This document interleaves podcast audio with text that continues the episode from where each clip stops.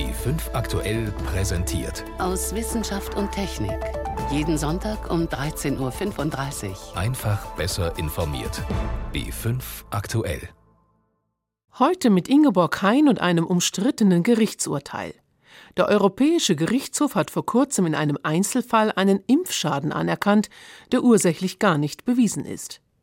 Außerdem die Frage, mögen Sie Espresso? Vielleicht sogar den aus Alukapseln, die schon für so viel Aufregung gesorgt haben? Genießen Sie Ihren Espresso weiterhin. Es gibt inzwischen Entwarnung bei der ökologischen Bilanz. Zunächst aber zum vermeintlich schnellen Glück im Spielsalon. Sicher, auch Lotto ist ein Glücksspiel, aber doch eher ohne Suchtpotenzial. Anders ist es, wenn es einen Menschen ständig in Spielhallen treibt. Daraus kann sich eine Spielsucht entwickeln. Seit gestern gilt eine neue Regelung für Spielhallen. Sie müssen einen Mindestabstand zu anderen Spielhallen einhalten. Der Grundgedanke dahinter weniger Angebote, dann hoffentlich auch weniger Spielsüchtige.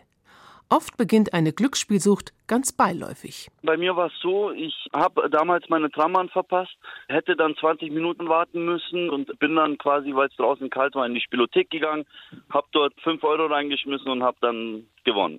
Und dann dachte ich mir, ja super, schnelles Geld, bin am nächsten Tag gleich nochmal hin, habe wieder gewonnen und ja, in diesem Moment dachte ich mir, super, es ist Unterhaltung, also die Automaten blinken, drehen, geben Zusatzspiele und man geht noch mit Geld raus und das war so quasi der Einstieg. Und was für einer. Rund 100.000 Euro hat er in zehn Jahren verspielt. Inzwischen hat er eine Therapie gemacht. Solche Beispiele gibt es viele. Allein in Bayern sind etwa 70.000 Menschen spielsüchtig. Glücksspiele sind in Deutschland reguliert. Die einzelnen Länder vergeben Konzessionen und bestimmen die Regeln, wie zum Beispiel seit gestern den Mindestabstand zwischen einzelnen Spielhallen. Miriam Stumpfe hat dazu mit Konrad Landgraf gesprochen. Er ist Geschäftsführer der Landesstelle Glücksspielsucht in Bayern und erklärt als erstes, was Spielsalons an sich mit einer Spielsucht zu tun haben. Also wir bemerken in unseren Beratungsstellen, dass immer noch und das unverändert seit vielen Jahren ungefähr 80 Prozent der Spieler als ihre präferierte Spielform, also die Spielform, die sie am liebsten spielen, Geldspielgeräte in Spielhallen oder Gaststätten angeben. Was ist es denn, was diese Geräte so prädestiniert, dass sie süchtig machen? Das ist auf der einen Seite die wahnsinnig hohe Ereignisfrequenz. Sie können ja im Sekundentakt ein neues Spiel beginnen und haben im Sekundentakt dann auch die Entscheidung über den Gewinn und den Verlust. Das sorgt natürlich dafür, dass sie sehr gebannt sind von diesem Spiel, also viel mehr als zum Beispiel von einem Lottospiel. Beim Lotto geben sie am Mittwoch den Schein ab und warten bis Samstag. Das ist jetzt wenig anregend und bei diesen Geldspielgeräten haben sie eine wahnsinnig hohe Ereignisfrequenz. Und gleichzeitig gibt es natürlich auch ein sehr großes Angebot. Also Sie finden das Angebot an jeder Ecke in Spielhallen oder dazwischen auch noch in Gaststätten. Und somit haben Sie eigentlich eine sehr hohe Verfügbarkeit. Wie sieht denn so ein Spielgerät aus? Also ist es noch der klassische einarmige Bandit? Nein, also den gibt es schon längere Zeit nicht mehr. Heutzutage, wenn Sie sich vor so einem Gerät setzen, dann sitzen Sie vor zwei HD-Bildschirmen und das Ganze ist computergesteuert mit Soundeffekten, mit Lichteffekten und das ist natürlich so designt, dass es für Spieler besonders interessant ist. Und hohe Ereignisfrequenz haben Sie gesagt. Also ich kann alle paar Sekunden ein neues Spiel beginnen. Was machen denn die Gerätehersteller, die Betreiber, damit die Leute dranbleiben und immer neu Geld da einwerfen, investieren? Ja, die Hersteller haben natürlich größere Entwicklungsabteilungen, die sich nur damit beschäftigen, dieses Spiel attraktiv zu machen. Auf der einen Seite geht schon los bei den Spielhallen. Man muss sich die Spielhallen, also zumindest von den besseren Betreibern, als sehr schmuck eingerichtet vorstellen. Also die Atmosphäre ist dort schon sehr toll. Man wird auch außenrum umsorgt mit Freigetränken und dann natürlich das Spielgerät, das einen versucht, möglichst tief einzubinden in die Materie, indem sie zum Beispiel verschiedene Soundeffekte Effekte einsetzen, indem sie zum Beispiel häufig Fastgewinne einsetzen. Also das heißt, ihnen wird suggeriert, jetzt hätte es beinahe geklappt, nur noch ein kleines Puzzleteil fehlt und dann klappt es. Und sie haben ja natürlich auch Tasten an dem Gerät, die für den Spielausgang zwar vollkommen irrelevant sind, aber es suggeriert natürlich, wenn ich eine Stopptaste drücken kann, ich hätte einen Einfluss auf das Spiel. In Wahrheit ist das Spiel natürlich rein computergeneriert. Jetzt wird durch die neue Regelung das Angebot ein Stück weit verringert werden oder ausgedünnt in manchen Zentren. Reicht das Ihrer Meinung nach? Der Geldspielgerätemarkt ist natürlich nur die eine Sache. Wir werden dort wahrscheinlich zukünftig eine Veränderung erfahren, in dem Sinne, dass der Online-Markt äh, an Bedeutung gewinnen wird. Von daher muss natürlich auch dieser Markt reguliert werden. Also da ist von Zuwachsraten von 20, 30 Prozent die Rede. Das ist auch Thema gewesen bei Verhandlungen der Länder über eine neue Änderung des Glücksspielstaatsvertrages. Was steht da zur Diskussion? Beim zweiten Änderungsglücksspielstaatsvertrag geht es ja darum, die erstmals den Sportwettmarkt überhaupt zu öffnen. Der sollte ja seit 2012 eigentlich geöffnet werden. Über also Sportwetten 20, online. Genau, Online-Sportwetten über 20 Konzessionen, die in Deutschland vergeben werden sollten. Das hat nicht funktioniert. Und jetzt versucht man, diese Obergrenze aufzuheben mit dem Glücksspielstaatsvertrag ab 2018 und versucht dann einen regulierten Markt in Deutschland zu etablieren im Online-Sportwettmarkt, aber auch terrestrisch. Das ist damit einbezogen. Das ist jetzt der Online-Sportwettmarkt, aber es gibt natürlich auch Online-Spiele, die quasi die Automaten aus den Spielhallen nachahmen. Kann man die überhaupt regulieren? Zurzeit ist das ein schwarzer Markt. Im Moment ist das illegales Glücksspiel in Deutschland, angeboten von ausländischen Glücksspielanbietern.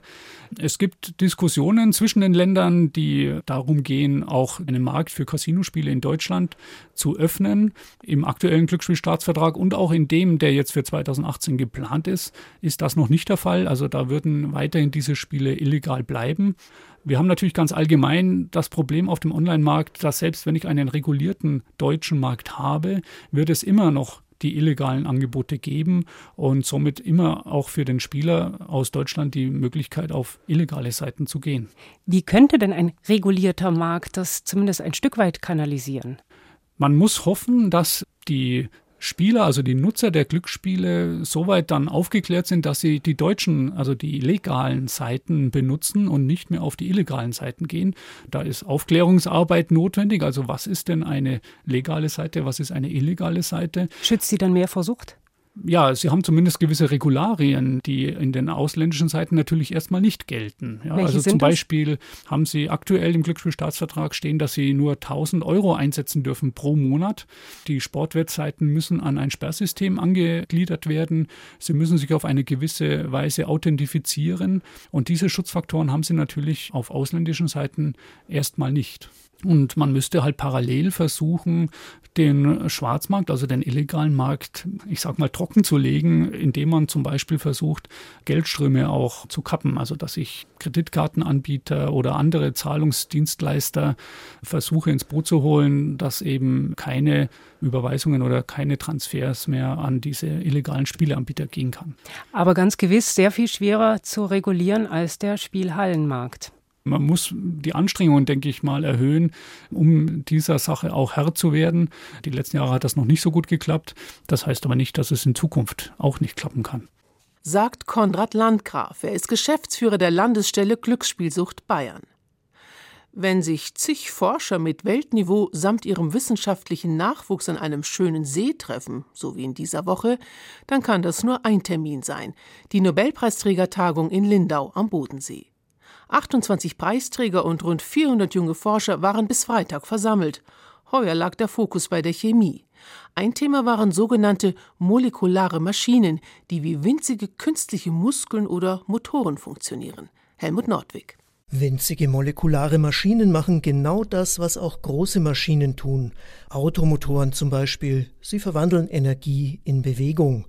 Dabei ist es nicht grundsätzlich neu, dass sich statt Kolben und Zahnrädern chemische Moleküle bewegen, denn das gibt es auch in der Natur, sagt Jean-Pierre Sauvage von der Universität Straßburg, einer der Nobelpreisträger 2016. In biology you also have molecular machines. Auch in Lebewesen kommen molekulare Maschinen vor. Denken Sie an den Brennstoff des Lebens. Das ist eine Substanz mit dem Kürzel ATP. Ein Enzym stellt ATP in unseren Zellen her. Dieses Enzym sieht nicht nur schön aus, es ist auch ein unglaublich effizienter Drehmotor.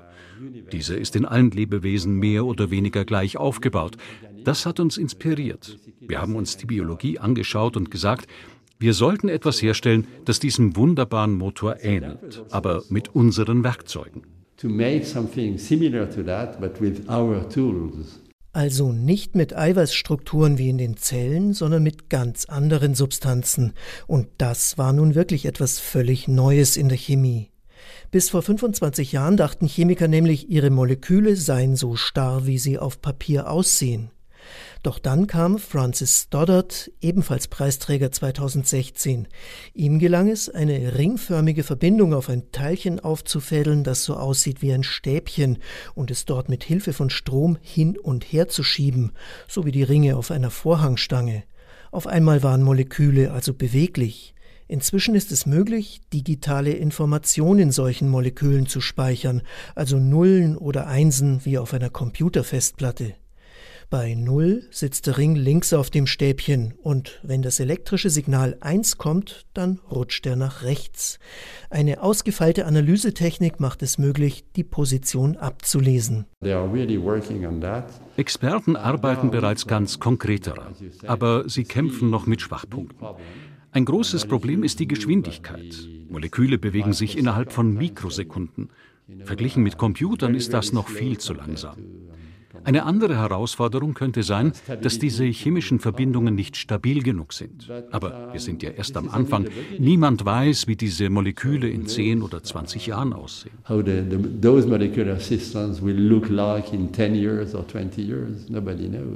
Chemiker um den dritten Preisträger Ben Feringa haben molekulare Motoren entwickelt, die sich drehen. Hier ist Licht die Energiequelle. Vier Räder, die von solchen Motoren bewegt und unter eine starre Karosserie gepackt werden, treiben ein Auto an, das zehntausendmal kleiner ist als Haaresbreite. Nette Spielerei könnte man denken, aber diese winzige Bewegung lässt sich in die große Welt übersetzen. In einem Experiment haben die Forscher es nämlich geschafft, dass viele Räder gemeinsam, fast wie Ameisen, ein Glasstäbchen drehen, das man mit bloßem Auge sieht. Es steckt also viel Potenzial in den molekularen Maschinen, aber sie sind noch ganz am Anfang, nicht weiter als der Elektromotor in den 1830er Jahren. Molekulare Maschinen, ein Beitrag von Helmut Nordwig. Sie hören wie fünf am Sonntag aus Wissenschaft und Technik. Im Studio Ingeborg Hein. Es ist eine tragische Geschichte. Ein Mann lässt sich zweimal gegen Hepatitis A impfen, im Jahr 1998 und 1999. Kurz darauf stellt er Symptome von Multipler Sklerose fest. Die wird dann ein Jahr später tatsächlich diagnostiziert. Niemand in der Familie hatte zuvor MS, also gehen der Patient und seine Angehörigen davon aus, es muss einen Zusammenhang mit der Impfung geben. Sie klagen gegen den Hersteller auf Schadensersatz. Im Jahr 2011 stirbt der Patient, aber die Klage bleibt weiter bestehen. Jetzt hat der Europäische Gerichtshof in der vergangenen Woche dem Kläger posthum Recht gegeben. Ein Urteil, das viele Wissenschaftler empört. Jan Toczynski. Es ist einer dieser Mythen rund um das Thema Impfen. Angeblich löst die Impfung gegen Hepatitis B multiple Sklerose aus. Das hält sich hartnäckig seit Jahrzehnten, wurde vielfach untersucht. Tatsächlich belegt wurde es nie. Das Urteil des EuGH sagt nun, wissenschaftliche Beweise braucht es auch gar nicht. Es reichen Indizien, die einen Zusammenhang zwischen Impfung und Krankheit nahelegen. Ein Schlag gegen die Wissenschaft, sagen Experten im In- und Ausland. Die Befürchtung, Impfgegner könnten dieses Urteil nun als Beweis sehen, dass die Impfung doch multiple Sklerose auslöst und Impfstoffe eben nicht sicher sind. Entsprechend beunruhigt sind Wissenschaftler wie Heidi Larsson. Die Impfexpertin der renommierten London School of Hygiene and Tropical Medicine spricht bedächtig und ist augenscheinlich darum bemüht, keine Panik zu verbreiten. But this was Tatsächlich ist es beunruhigend, denn das Gericht hat eine generelle Aussage über wissenschaftliche Nachweise gemacht. In diesem Fall geht es um multiple Sklerose nach einer Hepatitis B-Impfung. Der Kläger war nicht der Erste, der dachte, dass er die Krankheit durch die Impfung bekommen hat. Das Gericht sagt nun aber, dass auch Indizien ausreichen, um so ein Urteil zu fällen und jemandem finanzielle Entschädigung zuzusprechen. Offenbar, so vermuten auch deutsche Impfexperten, wollte das Gericht hier ein Signal an die Patienten senden. Eine Erleichterung, nicht mehr alles beweisen zu müssen.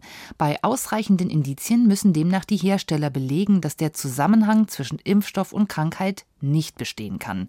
Das ist aber in der Regel wissenschaftlich nicht zu beweisen, genauso wie der umgekehrte Zusammenhang zumindest im Einzelfall nicht zweifelsfrei zu belegen ist. Impfforscherin Heidi Larsson fürchtet aber, When you do things like that without the scientific evidence, wenn man so etwas entscheidet ohne wissenschaftliche Evidenz, dann werden Menschen anfangen, genau nach solchen Zusammenhängen zu suchen. Es gibt viele Dinge, die einfach ganz normal passieren. Wahrscheinlich hätte der Mann auch multiple Sklerose bekommen ohne die Impfung. Das wissen wir aber nicht, weil er die Impfung eben bekam. Was wir aber wissen ist, dass Menschen, die nicht gegen Hepatitis B geimpft sind, genauso oft multiple Sklerose bekommen wie geimpfte Personen. Es gibt da keine höhere Rate. Man muss eben alle Informationen nutzen, die verfügbar sind. In Deutschland entscheidet die Ständige Impfkommission beim Robert Koch Institut darüber, welche Impfungen empfohlen werden und welche nicht. Der Vorsitzende warnte nun öffentlich davor, einen Zusammenhang zwischen Hepatitis B-Impfung und Krankheit herzustellen. Dafür gebe es keine neuen Belege. Und auch andere Kollegen fürchten, dass nun willkürliche Vermutungen über den Zusammenhang von Impfungen und auftretenden Krankheiten noch mehr als bisher ins Kraut schießen könnten. Und der Generaldirektor Gesundheit der Europäischen Kommission, Xavier Prats-Monet, warnt, Europa ist extrem wissenschaftsskeptisch und ganz besonders impfskeptisch im weltweiten Vergleich. Und das ist wirklich besorgniserregend, weil wir so viel für die Gesundheitssysteme in Europa getan haben, dass wir den Wert der Impfungen nicht mehr schätzen. Das besorgt mich wirklich. Und jetzt müssen Ärzte und Gesundheitspolitiker zusammenarbeiten, um deutlich zu machen, wie wichtig Impfungen für die Bürger sind.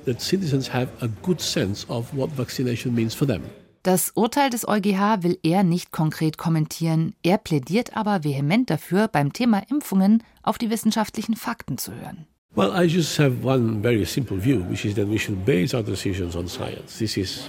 Meine Sicht der Dinge ist ganz einfach. Wir sollten uns auf wissenschaftliche Fakten stützen. Denn das hat Gesundheitsvorsorge, wie wir sie heute kennen, möglich gemacht. Und was wir wissen, ist, dass das beste, billigste, effektivste Mittel zur Gesundheitsvorsorge Impfungen sind. Das sollten wir nicht vergessen. Unser System, Impfstoffe zu entwickeln und zuzulassen, ist sehr sicher. Und darauf sollten wir vertrauen. Für Deutschland wird das Urteil zunächst nichts ändern. Wer einen Impfschaden vermutet, der kann sich an das zuständige Paul-Ehrlich-Institut wenden und auch vor ein Sozialgericht ziehen. Wenn Richter dann für einzelne Patienten einen ähnlichen Zusammenhang sehen wie die europäischen Kollegen, dann gibt es Schadenersatz aus einem Fonds, in den Pharmaunternehmen einzahlen. Meist werden dazu umfangreiche Gutachten erstellt, doch auch diese Gutachten arbeiten mit Wahrscheinlichkeiten.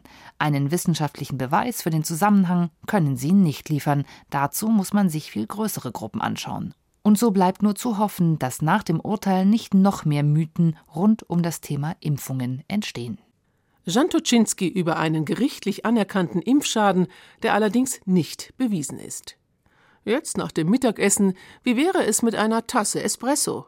Oft schnell per Knopfdruck gemacht, wenn nicht diese Alukapsel wären. Wie oft haben sich die Nutzer als Umweltschädlinge schräg ansehen lassen müssen, mit dem sanften Hinweis, du weißt schon, dass diese Kapseln die Umwelt belasten. Es stimmt, um ein Kilo Aluminium aus Bauxit zu gewinnen, ist ein enormer Energieaufwand nötig. Aber die Kapseln an sich? Eine Bilanz von Renate L. Eine Tasse Kaffee frisch aus der Maschine. Welchen Einfluss auf die Umwelt hat das? Das wollte der Umweltwissenschaftler Roland Hischier von der Eidgenössischen Materialprüfungs- und Forschungsanstalt in St. Gallen wissen. Das überraschende Ergebnis? Ausgerechnet die Maschinen, für die der Kaffee portionsweise in Aluminiumkapseln verpackt wird, schneiden besonders gut ab. Wie kann das sein? Die Hauptumweltbelastung, die steckt im Kaffee. Und Kapselmaschinen sind so konstruiert, dass sie eine sehr hohe Effizienz haben als Gesamtsystem, wenn es darum geht, die löslichen Anteile aus dem gemahlenen Kaffee herauszulösen. Ergo brauche ich in einer Kapselmaschine a priori weniger Kaffee, um den gleichen Geschmack in meine Tasse reinzubekommen als mit anderen Arten von Kaffeemaschinen. Neben der Effizienz beim Kaffeeaufbrühen spielt aber auch das Material der Kapsel eine Rolle für die Ökobilanz die Aluminiumkapsel lässt sich rezyklieren und wenn ich Kapseln habe, die irgendwo aus Aluminium und Kunststoffschichten zusammengesetzt sind. Das wird heute sehr schwierig zum Rezyklieren. Aluverpackungen, die im gelben Sack landen, werden zuverlässig aussortiert und die Herstellung von Aluminium durch Recycling spart sehr viel Energie. Kleine Kunststoff- oder Verbundverpackungen hingegen sind schwer auszusortieren und zu recyceln. Sie landen häufig im Müllheizkraftwerk, liefern also gerade mal ein bisschen Energie. Und wie sieht es aus mit wiederbefüllbaren Kapseln? In all die Systeme, wo ich die Kaffeemenge selber bestimmen kann, da hängt es davon ab, wie viel Kaffee das am Schluss reinkommt. In den klassischen Kapseln habe ich Größenordnung 6 Gramm Kaffee drin. Also wenn ich Kapseln selber abfülle und dann 8, 9 Gramm Kaffee rein tue, dann habe ich natürlich ein Drittel bis 50 Prozent mehr Umweltbelastung von Seiten Kaffee schon verursacht, einfach durch die Menge, die ich in meine Kapsel abfülle. Entsprechendes gilt für Vollautomaten, bei denen man die Kaffeemenge einstellen kann. Eine bessere Ökobilanz als all diese modernen Maschinen hat übrigens der klassische Filterkaffee, sofern man die Kanne auch komplett austrinkt. Und noch besser wird die Ökobilanz, wenn man Bio-Kaffee in den Filter oder die Maschine füllt. Wie immer im Bioanbau verzichten die Bauern auf Pestizide und Mineraldünger, die nicht nur zu Umweltschäden führen können, sondern auch eine Menge Energie verbrauchen. Aber beim Bio-Kaffeeanbau gibt es eine Besonderheit. Die Kaffeesträucher wachsen nicht in Reihen auf großen Feldern, sondern in einem Wald, genau wie wilde Kaffeesträucher. Agroforstwirtschaft nennt man diese Anbauform. Sie hat aus ökologischer Sicht viele Funktionen natürlicher Wälder, sagt Peter Grenz von der internationalen Abteilung des Bioanbauverbandes Naturland. Schutz vor Bodenerosion, dann als zweiter Punkt CO2-Fixierung und Klimapufferung. Als dritter Punkt Wasserschutz, sprich bei extrem Trockenlagen oder bei extrem starken Niederschlägen wird das Wasser besser aufgenommen. Und als vierter Punkt Schutz der Biodiversität. Die Pflanzenvielfalt hat für die Bauern auch ökonomische Vorteile, denn auch die Bäume liefern Erträge für die Selbstversorgung oder lokale Märkte. Besonders wichtig ist das, wenn die Kaffeeernte mal schlecht ausfällt. Das können beispielsweise Zitrusfrüchte sein, Bananen, Avocado, aber auch Wertholzbäume oder Feuerholz in verschiedenen Baumschichten. Nach der Ernte müssen die Kaffeebohnen vom Fruchtfleisch der Kaffeekirsche getrennt werden. Konventioneller Kaffee der Sorte Robusta, die in der prallen Sonne wachsen kann, wird dazu getrocknet. Die edlere Schattensorte Arabica hingegen wird gleich nach der Ernte mit Wasser weiterverarbeitet. Bei der Öko-Aufbereitung fordern wir auch dass das Waschwasser, das sehr nährstoffreich ist, dass es nicht direkt in die Bäche und Flüsse geleitet werden. Damit wäre Eutrophierung verbunden und die Kaffeepulpe wird kompostiert und äh, dient dann eben als Nährstoffe für die Pflanzen. Fazit: Für die Ökobilanz einer Tasse Kaffee ist vor allem entscheidend, was wir nicht sehen: der Anbau und die Verarbeitung nach der Ernte. Da ist Bio-Kaffee optimal. Umso mehr, wenn wir ihn in der Tüte kaufen und sparsam dosieren. Bei Kapseln hat Alu die Nase vorn, weil es sich besser recyceln lässt als Kunststoff oder Verbundmaterial. Aber natürlich muss die Kapsel dazu auch tatsächlich im gelben Sack landen und nicht im Restmüll. Und wo es keinen gelben Sack gibt, stehen zumindest Sammelstellen für Alumüll. So viel für heute aus Wissenschaft und Technik. Am Mikrofon Ingeborg Hein.